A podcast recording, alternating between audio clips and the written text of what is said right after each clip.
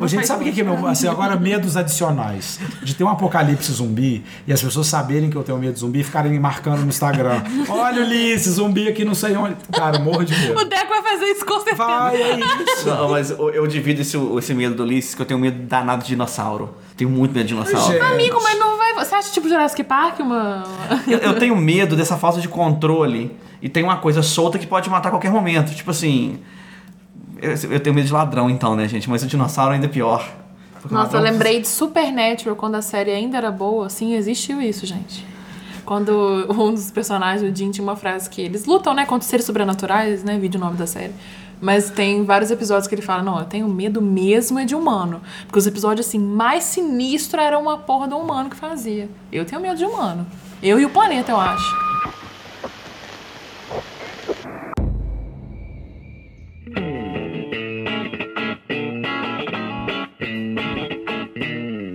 Meu nome é Ulisses Belegoli.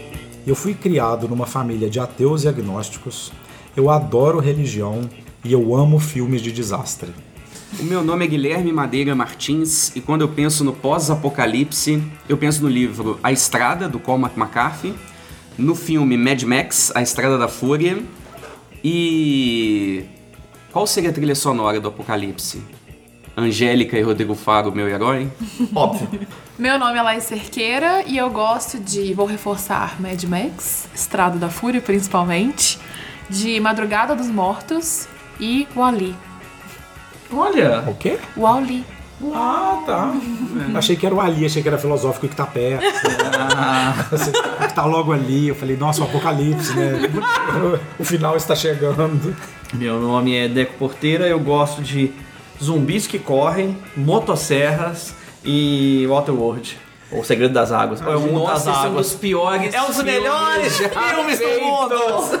Gente, eu devia ter feito um veto pra ninguém falar de coisa de apocalipse zumbi. Porque eu tenho muito medo de zumbi, depois eu sonho com zumbi. Você tem que enfrentar seus medos, É bicho. verdade, eu tenho que enfrentar meus medos. Obrigado, Laís. É. Você sabe que isso é o herói, né? O herói ele é, é outro podcast. É, então. Estamos aqui, mais um podcast ensaios. O que é um podcast ensaios? Só pra variar minha voz, alguém mais quer explicar? Nossa, sua voz tão bonita, Não. Laís. Ah, entendi. Ó, ensaios é quando a gente elege um tema específico, cada um faz sua pesquisa em casa sobre o tema ou então do seu repertório pessoal. A gente traz aqui, fala sobre isso sem saber o que eu tenho a dizer e você acompanha a gente nessa jornada aí de autodescobrimento e reflexão. Lembrando que se você quiser participar né, dos nossos podcasts, você segue a Varanda nas redes sociais e a gente sempre coloca o nosso WhatsApp, o Instagram, você pode mandar suas sugestões, suas críticas, é, insights, indicações que a gente coloca aqui no podcast. E antes de gravar, a gente tá colocando nos stories também, chamando as pessoas, quem quiser enviar um áudio pra aparecer a vozinha aqui no programa, ou quem quiser enviar uma dica, uma consideração, só seguir a gente lá no Instagram, aqui na varanda, vai estar aqui na descrição também, que vocês ficam por dentro. Sabe o que a gente podia fazer também? Caso você queira xingar uma pessoa, manda um áudio WhatsApp xingando que a gente Ai, publica. muito legal. Você pode mandar, Nossa, cara. isso me lembrou daquele negócio que é meio apocalíptico, inclusive, que era um site que você manda pra falar pra pessoa que tem mau hálito. Você não tem coragem de falar pra pessoa que ela tem mau hálito. Aí você vai lá, põe o e-mail da pessoa e o site avisa pra ela que ela tem mau hálito. A gente podia fazer isso. Se você tem algum amigo Né? que tem mau hálito, você manda pra gente, que a gente vai falar com o nome da pessoa, fala, ó, é, Jefferson, você tem mau hálito, a gente não pode falar quem te falou isso. Cara, ótima ideia. Muito bom. É, aí você Nossa. manda pro Jefferson depois, olha que podcast legal, cara. Isso. Que isso, gênio. Halitose é o termo correto. Ok, o nosso tema de hoje, que foi o que uniu nossas introduções aí no início do programa, é o apocalipse, o acopalipsis.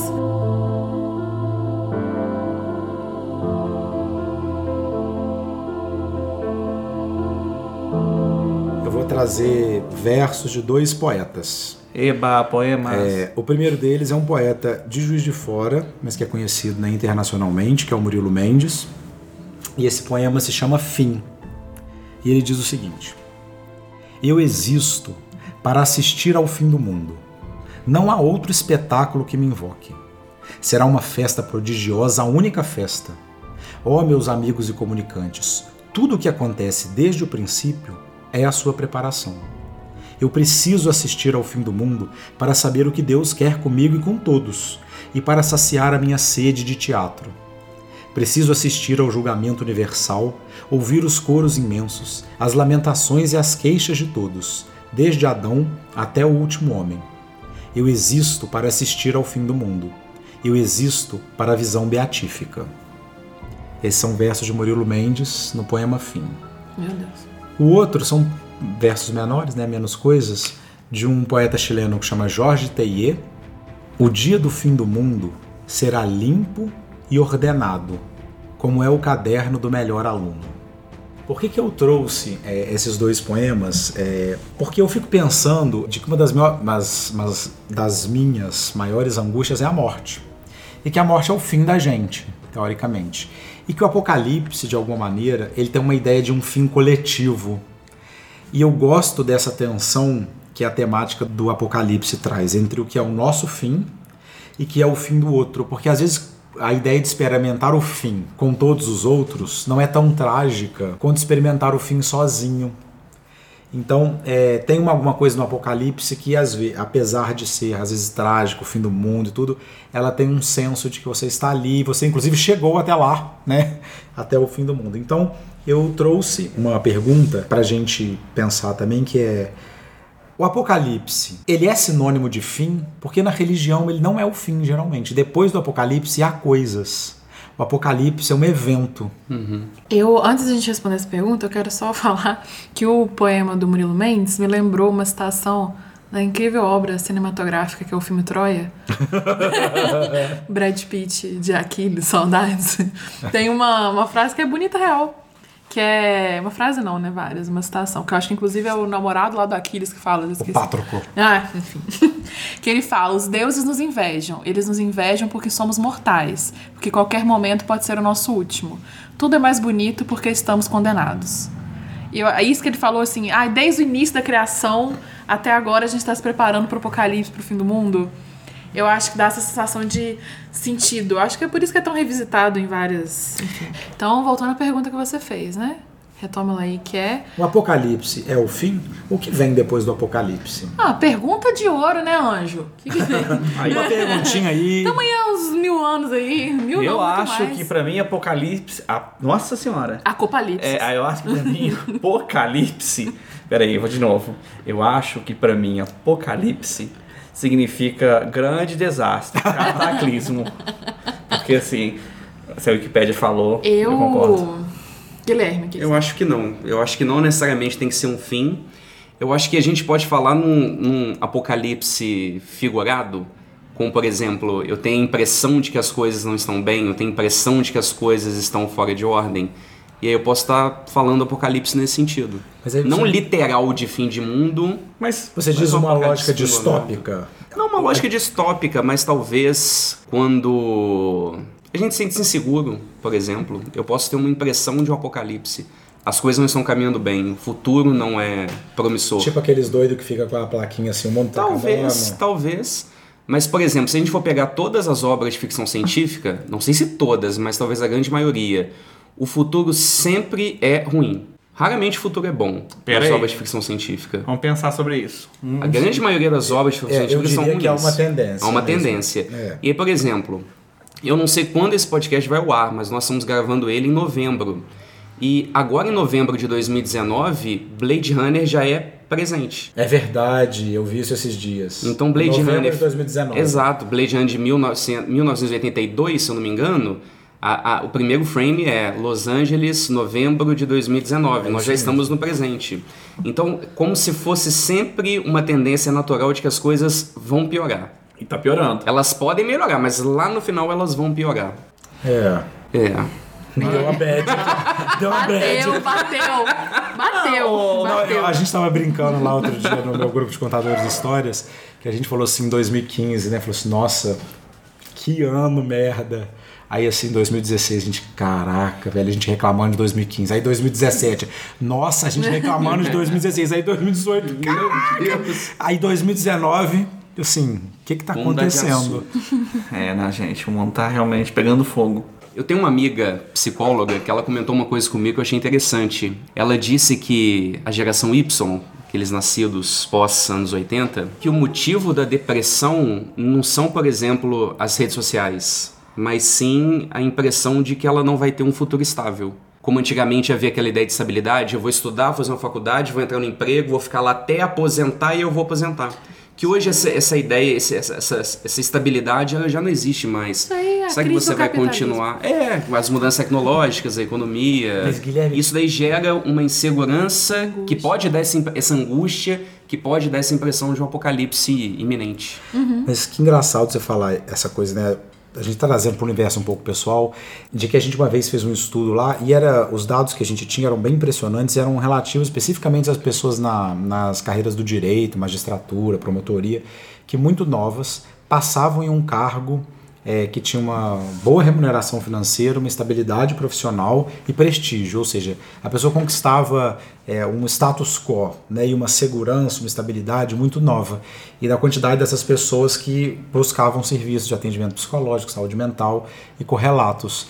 De que, como talvez tenha uma tensão entre estabilidade e instabilidade, ou seja, que eu vou traduzir aqui dessa forma que é o que eu fiz da minha vida que é às vezes convoca a gente para a ideia do que, né, o que, que, que tá acontecendo, tá acabando, tá ruim, tá, o que, que eu faço para mudar? Eu acho que muito dessa angústia vem. No primeiro, você falou que você fez a pesquisa. Quem fez? Era, a gente estava num grupo de estudos né, entre psicanalistas e a gente viu um artigo nesse sentido e a gente foi conversar um pouco sobre aquilo. Olha que estranho, né? Por que que às vezes também a estabilidade, ou seja, a sua vida definida, pode ser uma fonte de Também angústia? gera angústia. É. Entendi. É porque eu acho que a grande fonte dessa angústia é que, assim, entre uma geração e outra, dos nossos pais, avós, pra nossa, houve essa, essa crise de capitalismo. Não tem essa mesma promessa de estabilidade. E o que foi ensinado pra nós desde criança é essa promessa, né? De o sonho americano. Mas não necessariamente essa mudança de valores da economia, tecnologia, o que isso impacta nas nossas vidas, não necessariamente pode ser ruim. Igual o Ulisses comentou assim, não, a estabilidade pode ser ruim. E essa mudança de valores, essa talvez perda de insegurança, não necessariamente vai ser ruim. O, a Jane Austen, é, uma das frases mais famosas dela, eu acho que do Orgulho e Preconceito, é a primeira frase do livro, é, que é quando ela escreve: É uma verdade universalmente conhecida que um homem solteiro, em posse de grande fortuna, deve estar procurando por uma esposa. Esse é um valor que pode ser verdadeiro naquela época, mas que hoje com certeza não é. Então, é, Jane Austen e Tolstói eles conseguiam escrever e usavam códigos de valores que todo mundo compartilhava, então todo mundo entendia. Hoje é muito mais difícil, os valores são muito mais cambiantes. E não necessariamente isso é ruim. Pode ser bom. Então aceitar Mas- isso talvez. Não, isso que você falou, Guilherme, eu vou pensar uma coisa assim, dessa expressão até do fim do mundo, né? É, tem uma expressão que é, ela é uma expressão bíblica, que é o sinal dos tempos, né? Que as coisas estão chegando, é os sinais que vão aparecendo. E, obviamente, por estar muito envolvido com as discussões LGBT, tem muito essa fala, que é tipo assim, nossa, é o fim dos tempos, esses dois rapazes namorando, né? Família de mulher e mulher.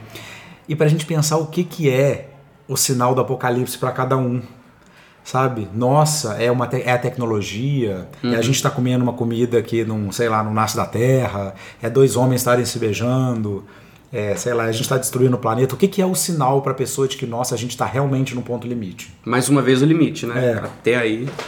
Eu acho que isso, isso chama. Como é que fala? Quando. Eu acho que isso chama evolução, gente. É A, a, a gente cria na nossa cabeça a- que a- nosso pai, nossa mãe ve- vivem a vida certa. Então, você falou, tem um trabalho.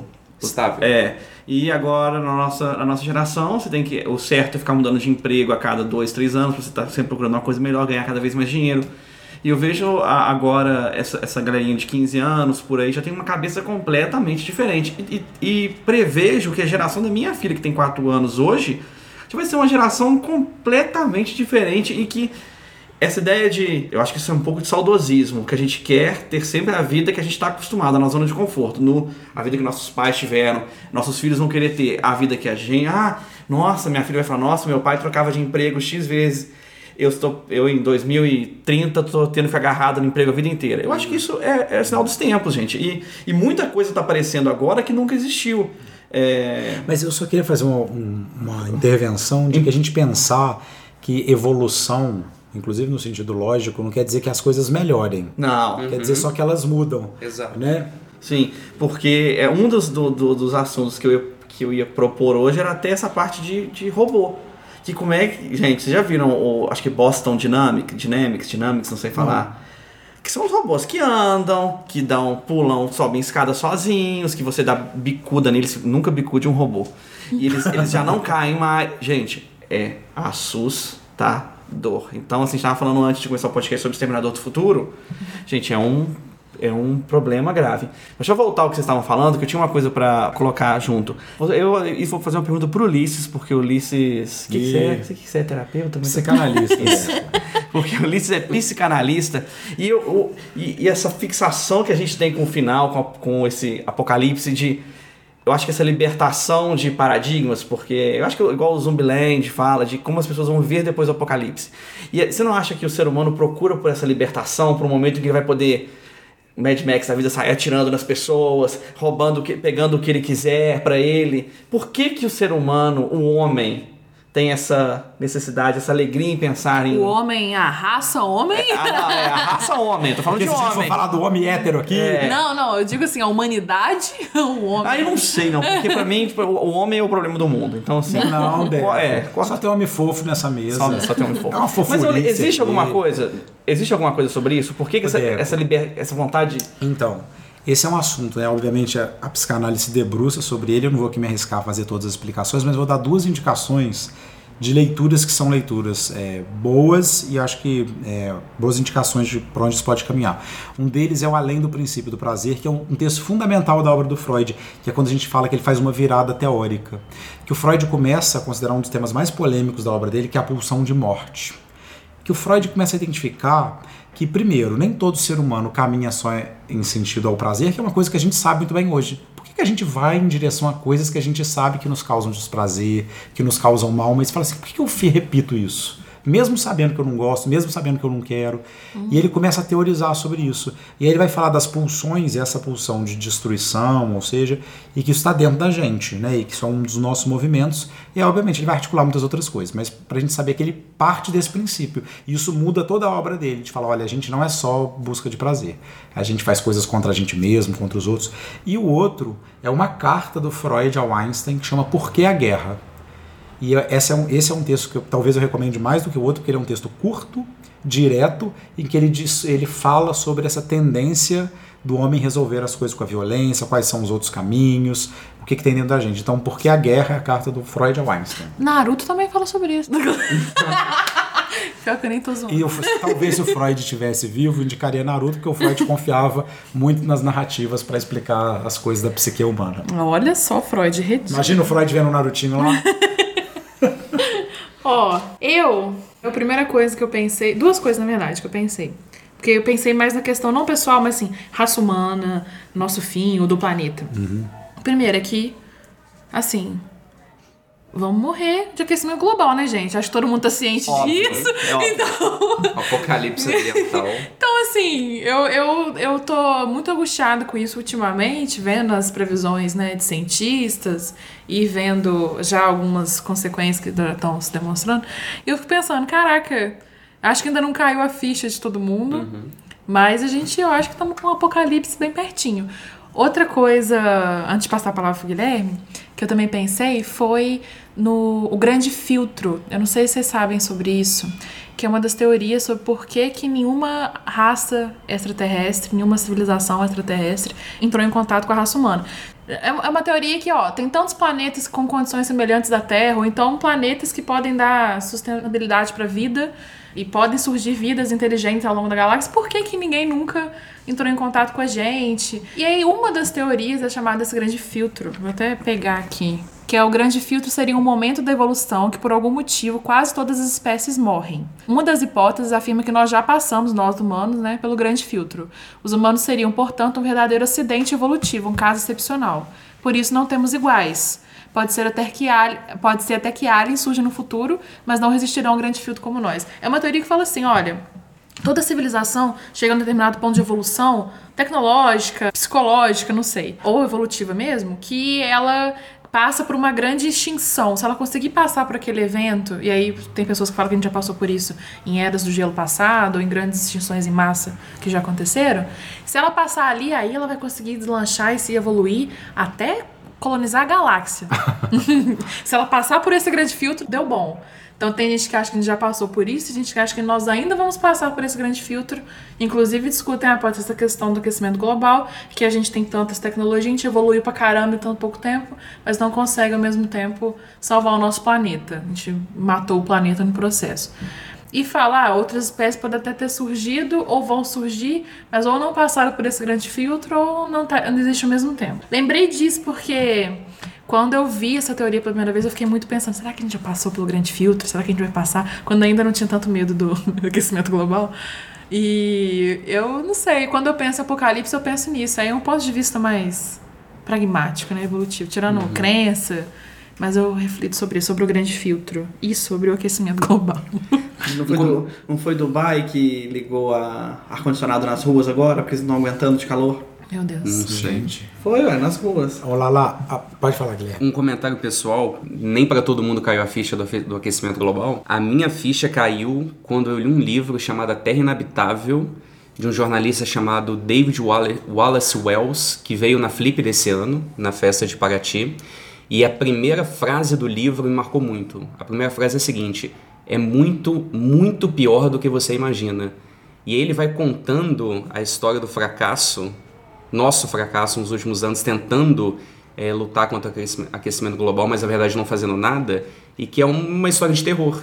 Então, eu antes não não não tinha caído a minha ficha, mas recentemente caiu. Então, se eu falei de um apocalipse figurado, nós temos um apocalipse literal batendo as nossas Exato, portas. é uma coisa que eu também recentemente eu venho pensado. No ponto, assim, de ter reflexões da vida pessoal.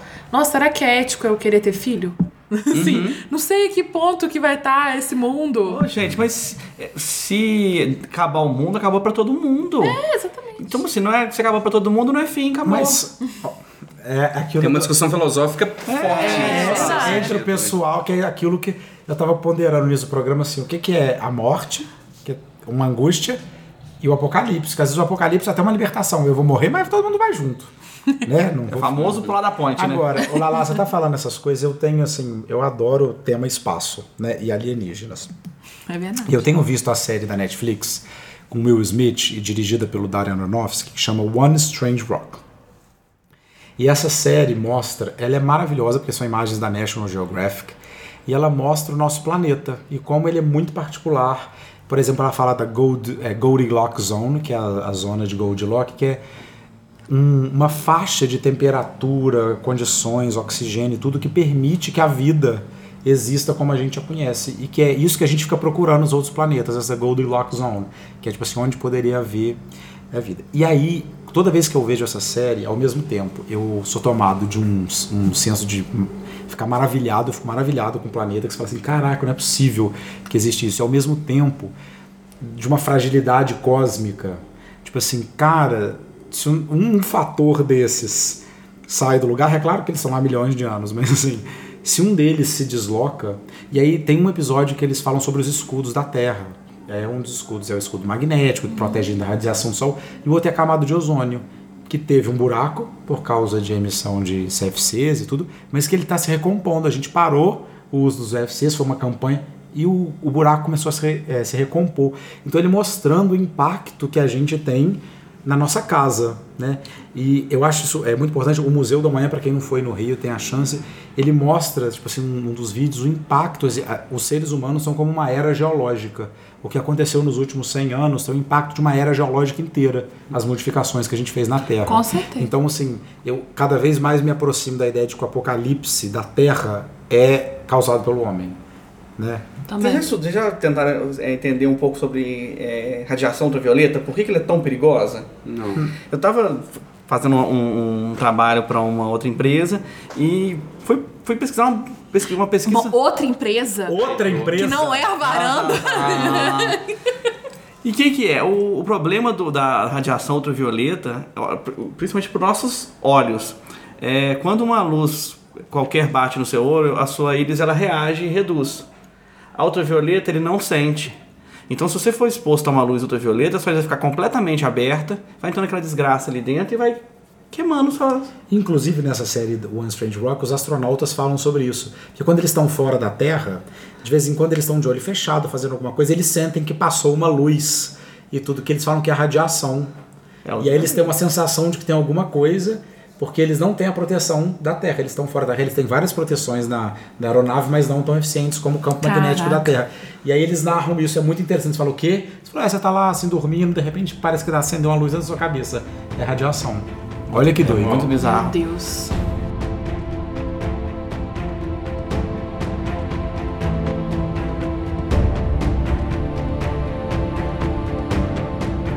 Vocês acreditam que a Terra vai se defender contra a gente? Posso fazer um. um- Você um- diz poeticamente? Não. É tipo. Você diz as árvores vão fazer. Você diz como no filme Moana? Uma aventura congelante. Gente, Fim dos Tempos. Um dos piores filmes que eu já vi na minha vida. Schwarzenegger? Não, com aquele menino que. Marco Wahlberg. Ele É mesmo. horrível mesmo. Mas e aí? Qual? O que as pessoas pulam dos prédios? Chama, chama Eu amo esse filme. Ah, é, é isso eu que é bom. amo The é isso que é bom Happening. aqui. Tá. Eu amo É, esse The Happening. filme, eu amo Tá tanto errado. esse filme. Eu tenho tentado estudar. A atuação, tô lembrando da atuação do Mark muito ruim. Wahlberg. Eu tenho tentado estudar um pouco sobre evolução. Que a Laís comentou agora sobre esse problema da. Grande filtro? É, e da gente ter pulado, eu falo, a gente meio que quebrou a. a- com- como raça humana, a gente meio que quebrou a natureza. O que, que é? É, Quando a, a leoa tem um filhote mais fraquinho, ele morre. Por quê? Para que o filhote mais forte possa sobreviver e caso ele seja o mais forte da, sei lá, da região, ele vai ter outro filho. Então, a natureza, o que, que ela cria? Só os indivíduos mais fortes, mais propensos a ter novos filhotes. A raça humana não.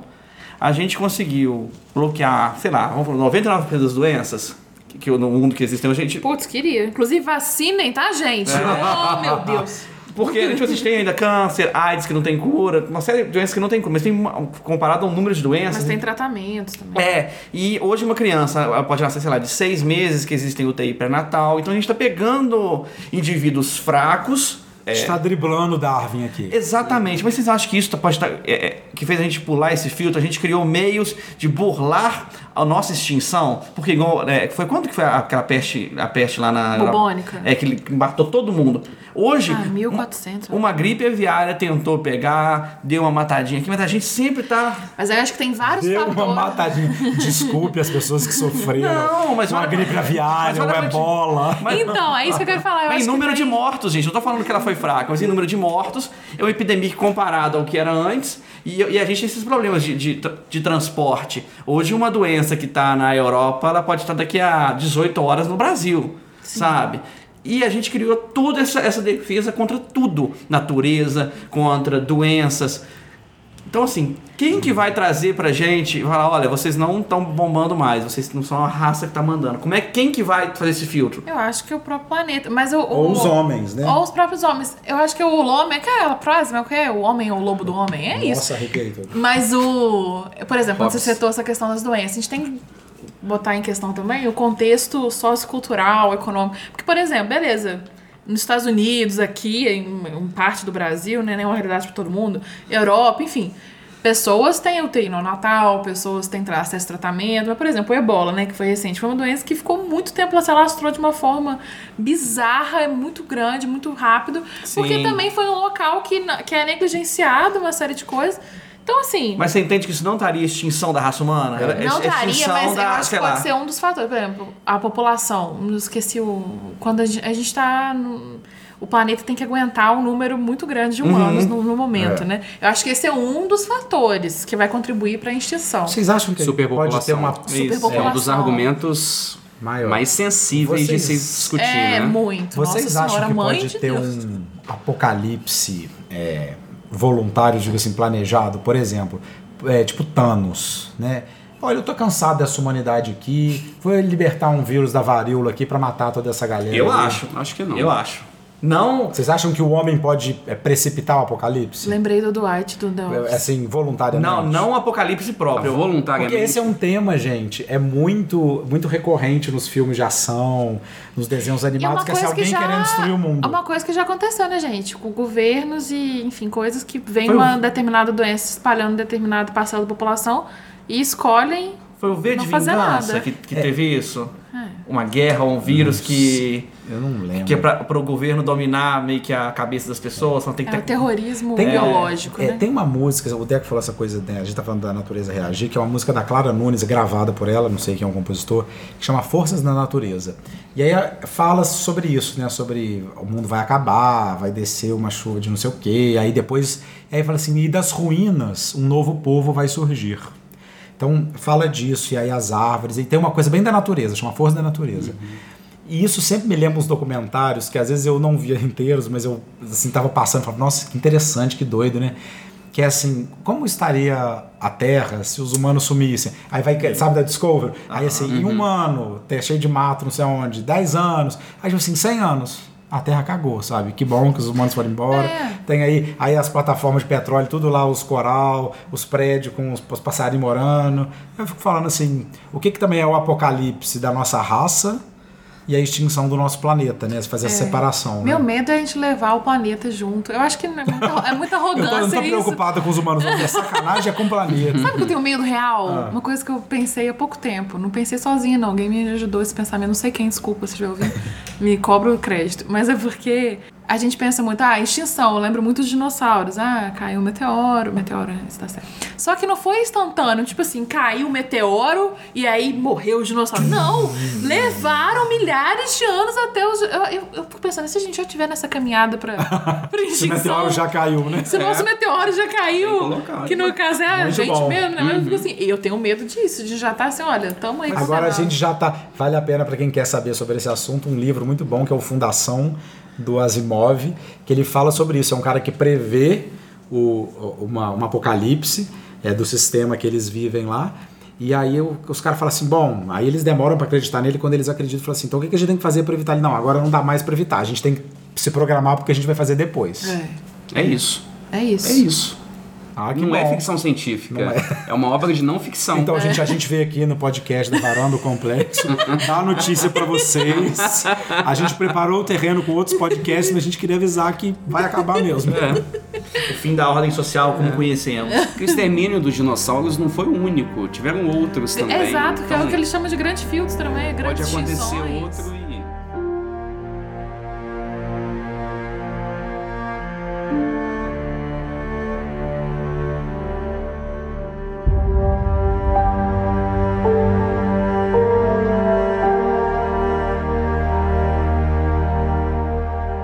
Coisas que me, que me preocupam. Antes que a gente falou de apocalipse, não falou de apocalipse zumbi. Eu acho que a gente merecia nem que fosse um minutinho de apocalipse zumbi.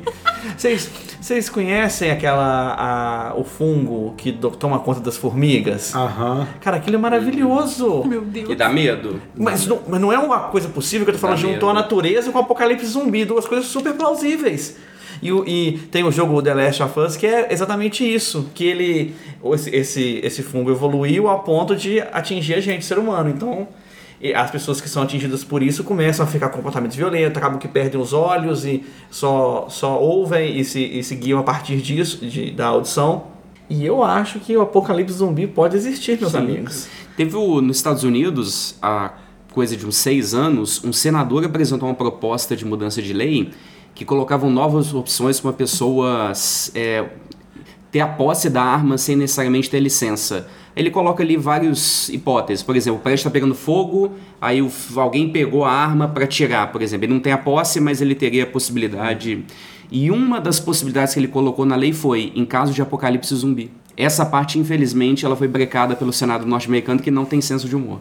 Mas olha só, é, vou falar uma coisa, eu tenho medo de zumbis. Tem mesmo, E eu trabalhei muito na análise e uma das coisas que me ajudam a, assim, a, a identificar de onde vem esse meu pânico com zumbi Façam análise. E um deles tem a ver com o que a gente está falando aqui, que é, é, o que, que é o meu problema com zumbi? Eu tô aqui, nome amigos aqui, varanda, né? Mais que sócios amigos.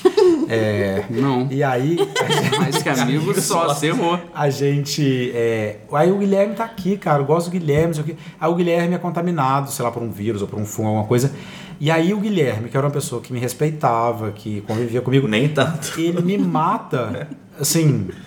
E eu fico vendo que a gente, se a gente já não vive uma lógica de apocalipse zumbi, que é a, a vida do outro ser completamente esvaziada. E aquele sujeito nem tem, às vezes, consciência do quanto ele desvaloriza a vida do outro, porque ele acha que matar a vida do outro é uma solução para várias coisas. Inclusive, ele pode ser desde para comer ou para liberar o meu caminho, para fazer o que eu quero. Então, é, o que me sempre me assusta nessa ideia do apocalipse zumbi é porque eu acho ele real nesse sentido. Então, obviamente, meu- no meu medo prático, eu tenho medo do. É, é, zumbis correndo e tudo. Odeio, odeio zumbi que corre rápido. Eu adoro zumbi que inteligente. Nossa, que inferno. Mas é nisso, é de alguém com quem você não pode. Ele é um ser humano, mas você não tem como conversar Tá com ele, você não tem como argumentar, ele está desumanizado. Uhum. E eu acho que isso é um dos meus medos apocalípticos reais, assim Se já não estamos. se já não estamos vencendo. É. Porque tem, por exemplo, tem um artigo muito bom, da outra indicação, é o Caio Alcântara e o Pedro Ângelo, eles foram campeões do Campeonato Brasileiro de Debates, e eles têm um texto muito legal no blog do Instituto Brasileiro de Debates, que é Direitos Zumbis. Eles falam sobre direitos zumbis. Minha nossa E senhora. aí eles conjecturam sobre coisas legais, é um tema que a gente fala tema lúdico, mas eles consideram várias questões. E hoje, e aquele texto é muito sensível para mim, porque muitas pessoas comparam, por exemplo, os usuários de droga, de crack, a zumbis. Outras pessoas consideram os fascistas associados aos zumbis. Ou seja, alguém que abriu mão de alguma maneira da própria vida, mas está ali vivo. E ele afeta a vida do outro. E como é que a gente se relaciona com essas pessoas. Você pode ir lá e mandar um mangueirão de água nele, você pode matar, você pode higienizar. O que, que é, é essa condição onde o ser humano é desconectado do que a gente julga que faz ele um ser humano?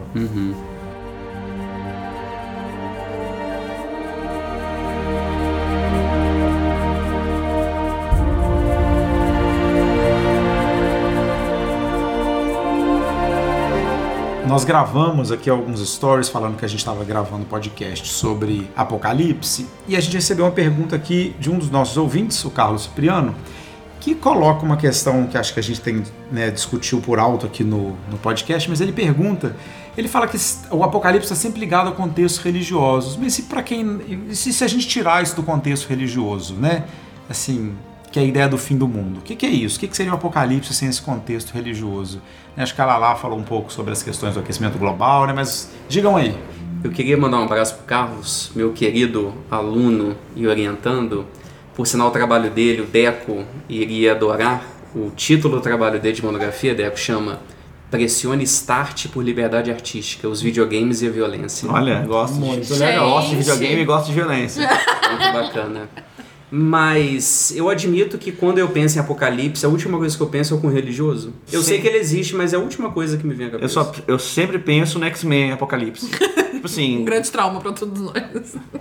e- O filme. Hoje eu penso mais em apocalipse dos pernilongos do que. Eu já matei um aqui, só pra lembrar, tá, gente? Acho que isso é fruto da cultura pop, né? Com tanto filme. Se vocês pudessem chutar aqui, sem aquelas. Como vai acabar a humanidade, não o mundo, não. Como vai acabar a humanidade? O que, que vocês chutariam? Aquecimento global. Eu também, aquecimento global. Reforço aí. Ou os zumbis. Olavo de Carvalho. Eu ia falar meteoro, mas mudei de história. Até que se o meteoro vier e bater na Terra plana, ela, ela vai afundar ou ela vai girar igual um prato e ele vai passar direto. Então é isso. Obrigado pela pergunta.